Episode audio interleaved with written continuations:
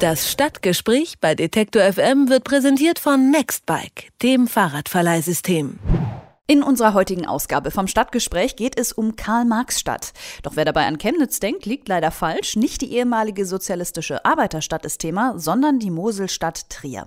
Sie ist die älteste Stadt Deutschlands und hier wurde vor 195 Jahren der Philosoph Karl Marx geboren. Heute ist er wieder da und zwar ganz in Rot und einen Meter groß. Der Konzeptkünstler Ottmar Hörl hat 500 Miniaturausgaben des Philosophens Marx in Trier aufgestellt. Sehr zur Belustigung der Anwohner und zum Ärger der Polizei. Denn die Trier ihrer Jugend macht sich derzeit einen Spaß daraus, die Karl-Marx-Figuren zu stehlen. Alleine an Himmelfahrt musste die Bundespolizei deswegen fünfmal ausrücken. Mit Michael Schmitz von der Lokalzeitung Trierischer Volksfreund spreche ich über die kleinen Karl-Marx-Figuren, die derzeit Trier auf Trab halten. Einen schönen guten Tag, Herr Schmitz. Ja, einen schönen guten Tag. Herr Schmitz, 500 Miniaturausgaben von Karl Marx stehen in Trier. Sind die denn überall in der Stadt verteilt? Nein, die stehen nur vor der größten Sehenswürdigkeit Triers. Das ist die Porta Nigra, ein römisches Stadttor. Äh, Trier ist ja eine Römerstadt und die äh, kleinen Karl Marxe waren um diese Porta Nigra rundherum verteilt. Das ist direkt in der Fußgängerzone von sehr vielen Touristen besucht. Ursprünglich an drei Standorten, aber nachdem der große Klau losging, hat der Künstler das mittlerweile auf einen Standort reduziert und sind auch schon deutlich weniger geworden als die 500, die es anfangs mal waren. Ja, Sie haben es jetzt äh, schon gesagt, ähm, die sind ziemlich beliebt bei Dieben. Ähm, warum werden die denn eigentlich geklaut? Was meinen Sie? Naja, also erstmal sind sie eigentlich äh, ganz, ganz süß. Ich hatte jetzt eine Touristin noch am Telefon, die mir sagte, die, ach, sie fand die ja wirklich ganz nett und süß. Ähm, sehen also aus wie lustige kleine Männchen und wahrscheinlich äh, stellt sich der ein oder andere die als so eine Art Trophäe in den Garten oder auf dem Balkon oder ins Wohnzimmer. Ähm, eigentlich ist es ja auch so gedacht, der Künstler will die ja und das Volk bringen, äh, finanziert damit sozusagen auch diese ganze Installation. Ähm, aber dass die so geklaut werden, hat ihn jetzt auch schon etwas erstaunt. Alleine zu Christi Himmelfahrt musste ja die Polizei fünfmal ausrücken, weil die Figuren gestohlen wurden. Wer ruft denn da eigentlich die Polizei?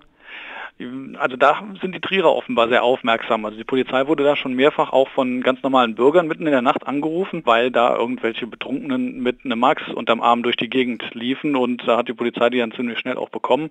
Äh, der Künstler ist auch ganz froh mit, mit der Polizei, weil die sehr schnell jetzt ein paar Mal äh, vor Ort war und auch dann vier oder 25 Einsätze jetzt schon hatte, bei denen jeweils auch die Marxe dann noch mal, ein, äh, noch gefasst wurden sozusagen, aber trotzdem sind noch eine ganze Menge, 60 war jetzt glaube ich der letzte Stand, sind schon weggekommen. Und sind die Trierer jetzt eher genervt davon oder belustigt? Also ich glaube, so was, die Reaktionen, die ich hatte bisher, sind eher belustigt und so langsam ist in Trier ein bisschen, ändert sich auch das Bewusstsein. Äh, jahrzehntelang war es so, dass in Trier man eigentlich nicht so richtig viel wissen wollte von Marx. In Trier war auch immer sehr CDU regiert jahrzehntelang und da wurde kein großes Aufheben zum Marx gemacht. Seit die Chinesen mehr verreisen dürfen, ist es aber schon ein richtiger, auch touristisch wichtiger Faktor.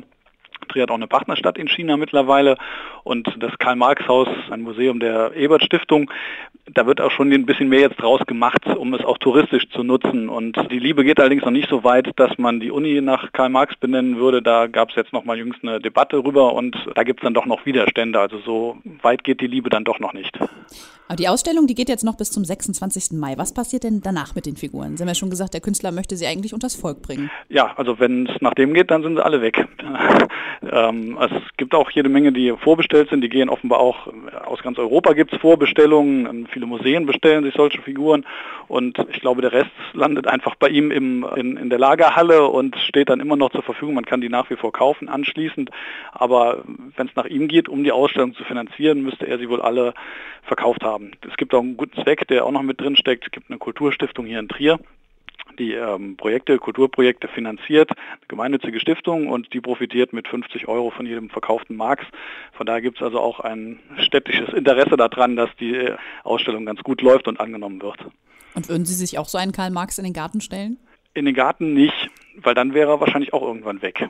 Aber so ins Wohnzimmer vielleicht schon, ja. Also Wohnzimmer nicht oder in den Flur. Ich habe einen großen Flur, da wird er eigentlich auch ganz gut stehen. Aber ich habe meine Chefin, meine Frau zu Hause, die hat das bis jetzt abgelehnt. Sagt Michael Schmitz vom Trierischen Volksfreund. Mit ihm habe ich über die Karl-Marx-Figuren in Trier gesprochen.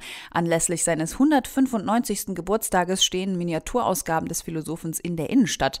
Diese Figuren werden ständig geklaut, sehr zum Ärger der Polizei von Trier. Ich danke Ihnen für das Gespräch. Gern geschehen. Das Stadtgespräch bei Detektor FM wird präsentiert von Nextbike, dem Fahrradverleihsystem.